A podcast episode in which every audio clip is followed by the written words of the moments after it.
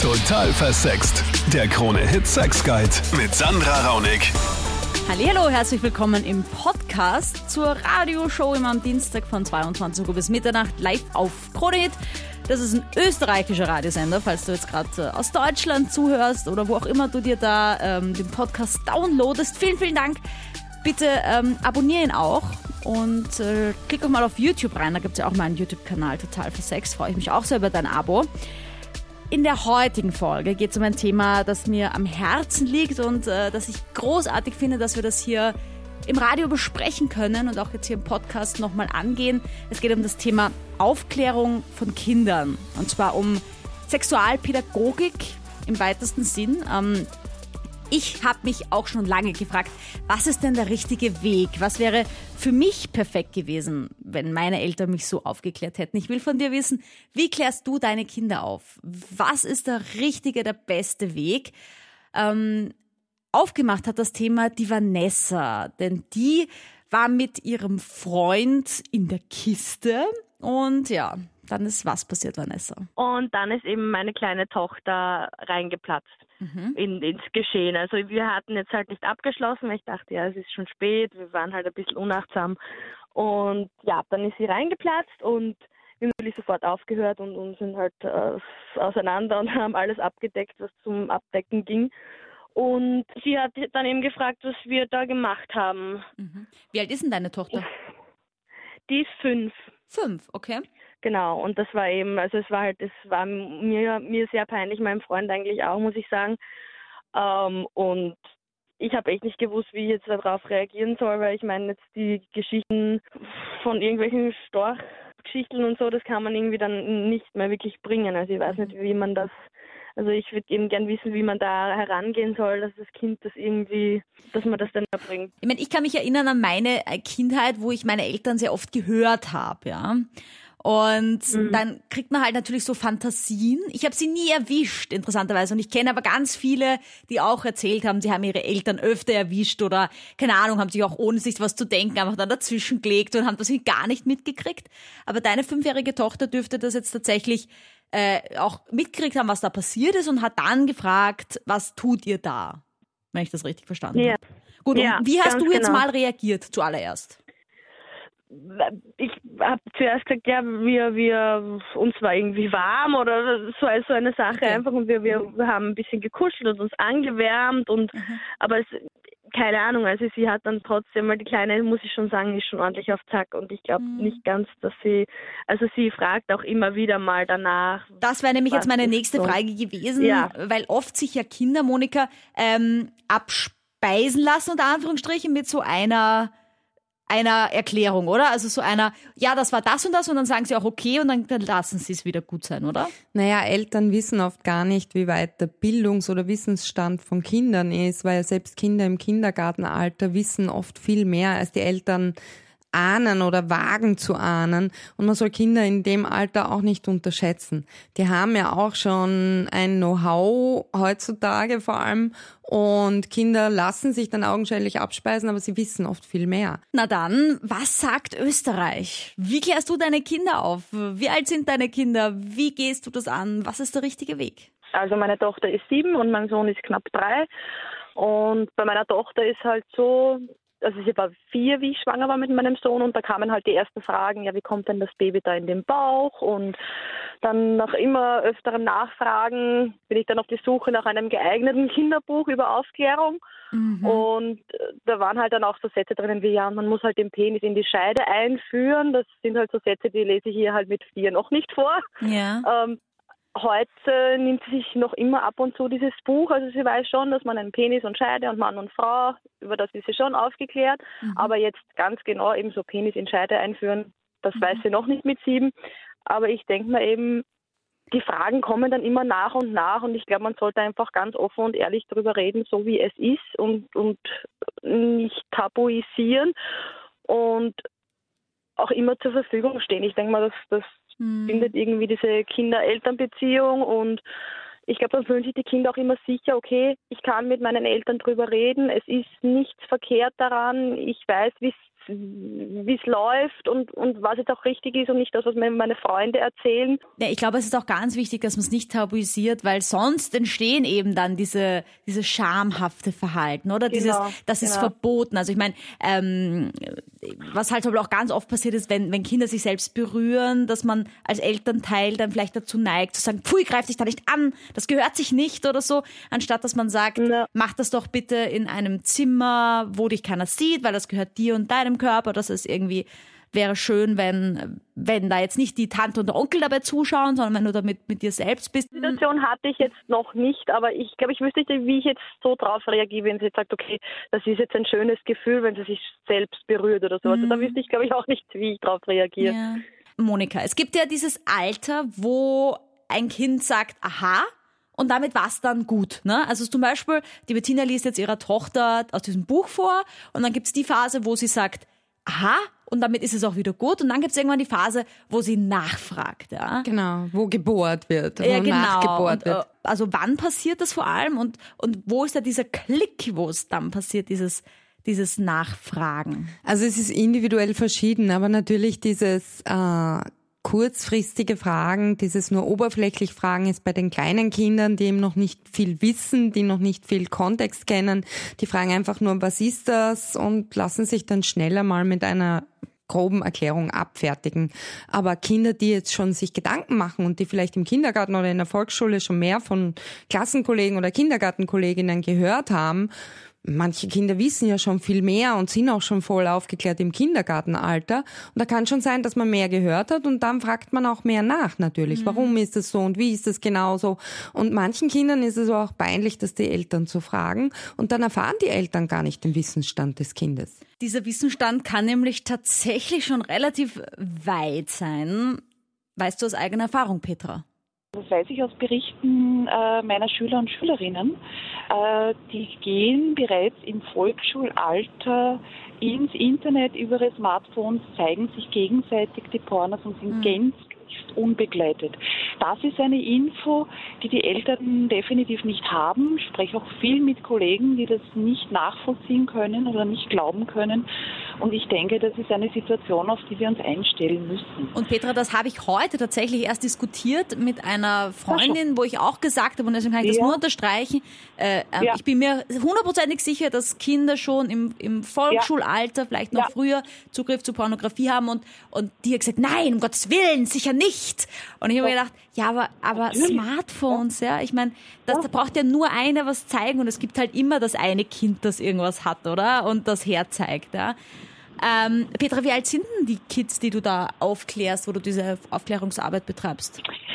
Also ich unterrichte jetzt äh, Schüler, Schülerinnen ab 15 und die sind aber schon in der Generation, wo sie äh, mir be selber berichten, dass sie eben im Volksschulalter äh, das gezeigt bekommen haben, in der Schule, ähm, in den Pausen. Monika, ähm, nehmen wir an, man ist damit konfrontiert, dass das Kind da im Porno schaut und es ist auf jeden Fall noch zu jung dafür.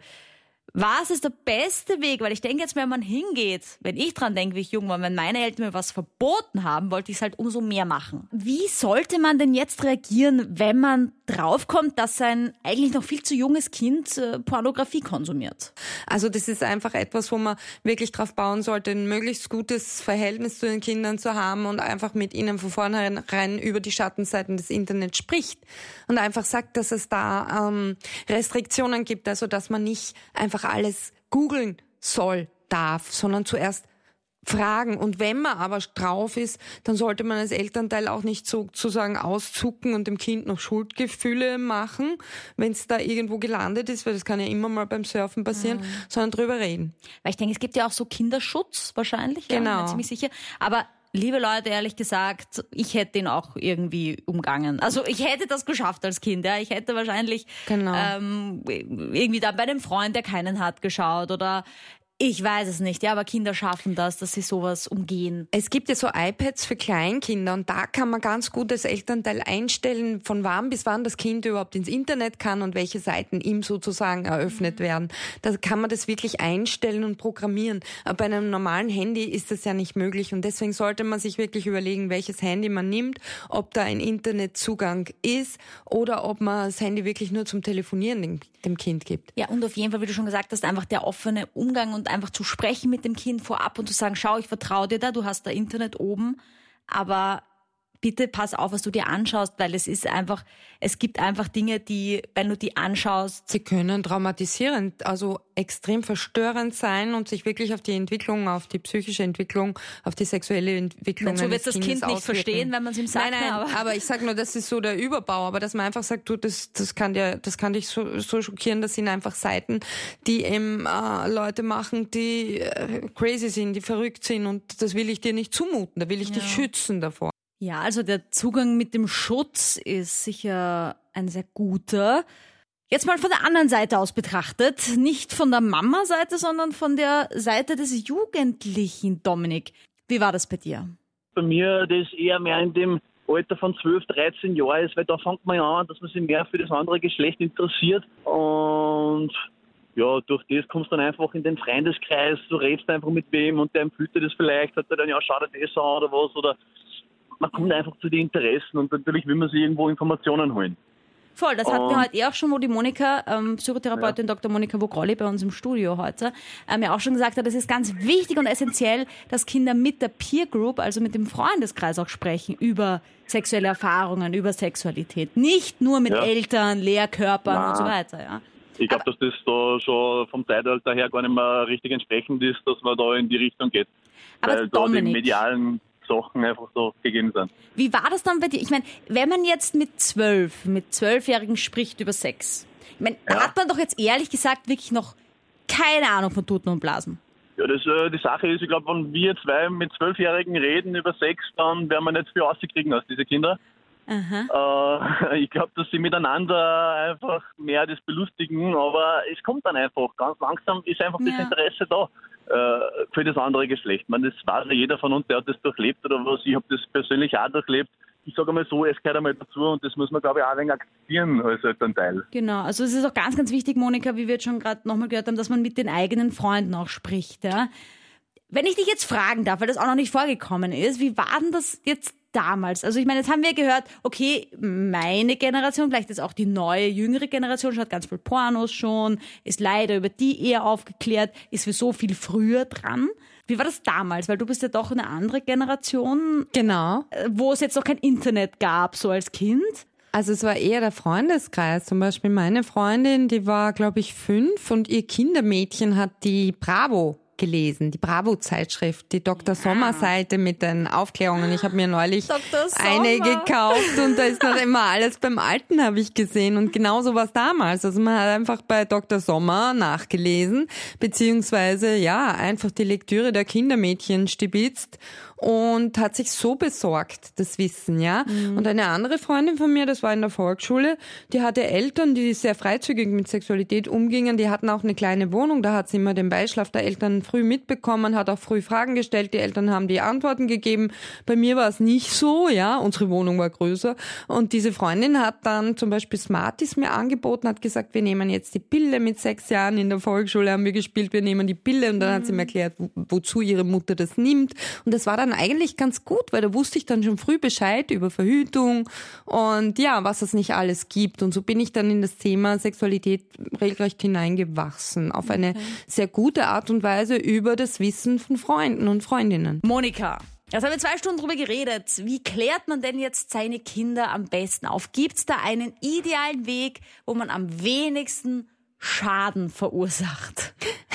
Ja, also ganz wichtig ist, dass man kindgerecht aufklärt, dass man nicht mit der Holzhammer-Methode daherkommt und sagt, so, jetzt ist es soweit, jetzt kläre ich dich auf, sondern dass das wirklich Schritt für Schritt in dem Tempo, den das Kind auch selber vorgibt, vor sich geht, dass man aber auch Obacht hat, wenn jetzt nichts vom Kind kommt, also wenn keine Fragen gestellt werden, dass man trotzdem Sorge trägt, dass das Kind, bevor es zum Beispiel in die Schule kommt, schon die Basics weiß, weil sonst ist es ja irgendwie peinlich für das Kind, wenn dann alle schon Wörter im Mund führen wie Muschi, Vagina, Schwanz, Penis oder was auch immer und das Kind hat noch nie davon gehört. Mhm. Also das ist dann auch ungut. Und wenn es auf dem direkten Weg nicht so gut geht, weil es eben vom Kind nicht gewünscht ist, das kann ja auch vorkommen, dass das Kind einfach da haben wir noch heute noch gar nicht so drüber geredet, dass das Kind mit den Eltern nicht reden will darüber, dann gibt's immer noch die Möglichkeit, andere Optionen heranzuziehen. Ja, was wären das jetzt zum Beispiel, wenn das Kind sagt, das will ich wirklich von dir nicht hören?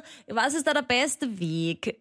Subtil durchs Hintertürchen zu kommen. Zum Beispiel mit einem Film, einem Aufklärungsfilm, ja, den man vielleicht auch nicht selber überreicht, sondern den irgendjemand anderer, ein Vertrauensmensch aus dem Bekannten- oder Verwandtenkreis anpreist oder vielleicht von einem befreundeten Ehepaar das Kind, das dies dieses Kind diesen Film schon gesehen mhm. hat und empfiehlt. Also, dass man sich die Mühe macht, wirklich einen Weg zu finden, wo das Kind das dann auch annimmt, ja. Weil wenn es sich von vornherein sperrt dagegen und man verordnet ihm den Film, dann wird ein Widerstand da sein. Also man muss es schon wirklich kindgerecht aufbereiten, ja, so dass aber bei einem gewissen Alter ist es doch trotzdem einfach peinlich, mit den Eltern über Sex zu reden. Ganz genau so ist es, ja. Und deswegen ist es ja manchmal auch nicht gut, einfach jetzt zu sagen, so, jetzt ist es soweit, jetzt kläre ich dich auf, weil da äh, kann es dann auch daneben gehen. Da kann der Schuss am Ziel vorbeigehen. Mhm. Jetzt hast du schon gesagt, dass es wichtig, dass Kinder, die in die Volksschule kommen zum Beispiel, oder in den Kindergarten zumindest schon wissen, was eine Vagina, was ein Penis ist, diese Begriffe kennt, damit es nicht peinlich ist. Wenn man jetzt Kinder aufklärt, die, ja, keine Ahnung, so die sechs, sieben Jahre alt sind, vielleicht auch gerade so mit zehn, wo es halt dann schon doch in Richtung vielleicht Interesse an Männern, an Frauen langsam geht, ja. Was ist ganz essentiell wichtig, wie das Kinder wissen? Also, was sind so die, die, die Must-Knows quasi? Also bei kleinen Kindern ist es ja auch so, dass sie die sogenannten Doktorspiele von sich aus betreiben. Das heißt, sie erforschen gegenseitig den Körper. Und da ist es wichtig, ihnen auch das zu lassen, diese Freiheit zu lassen und darauf zu vertrauen, dass sie das schon so machen werden, wie es für sie passt. Ein Must-have für ältere Kinder, also für Teenager, ist unbedingt zu wissen, Verhütung, sexuelle Krankheiten, ansteckende Krankheiten, dann ähm, ja grenzüberschreitendes Verhalten. Woran erkenne ich das? Wo muss ich mich abgrenzen? Wie grenze ich mich ab? Ja. Und wenn man das als Elternteil, wenn man sich da überfordert fühlt, gibt es ja auch sexuelle Beratungsstellen. Es gibt Frauen- und Jugendlichenberatungsstellen. Es gibt Ärzte, Ärztinnen, Sexualtherapeutinnen wie mich, die gerne Rede und Antwort stehen und ja. die dazu da sind, da konsultiert zu werden. Also ganz wichtig vor allem auch ist dieses Nein sagen lernen, glaube ich, für Kinder, dass man ähm, seinem Kind das beibringt, zu sagen, du kannst auch Nein sagen, du musst Nein sagen, wenn dir etwas nicht passt, wenn etwas zu weit geht, wenn dir eine Grenze überschritten wird, weil das haben wir jetzt auch noch gar nicht gesagt. Also dieses dieses Nein sagen lernen ist was, was gar nicht so leicht ist, nämlich das Nein sagen. Mhm. Das ist ganz, ganz wichtig, ja.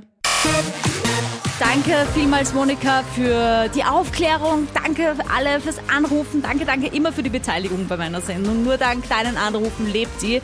Danke auch, dass du diesen Podcast hörst, den runterlädst und mit dabei bist. Klick auch mal auf YouTube rein. Total versext heißt mein Kanal dort. Ich freue mich auch über dein Abo da. Wir sind die Meister. Musik heißt der Musik.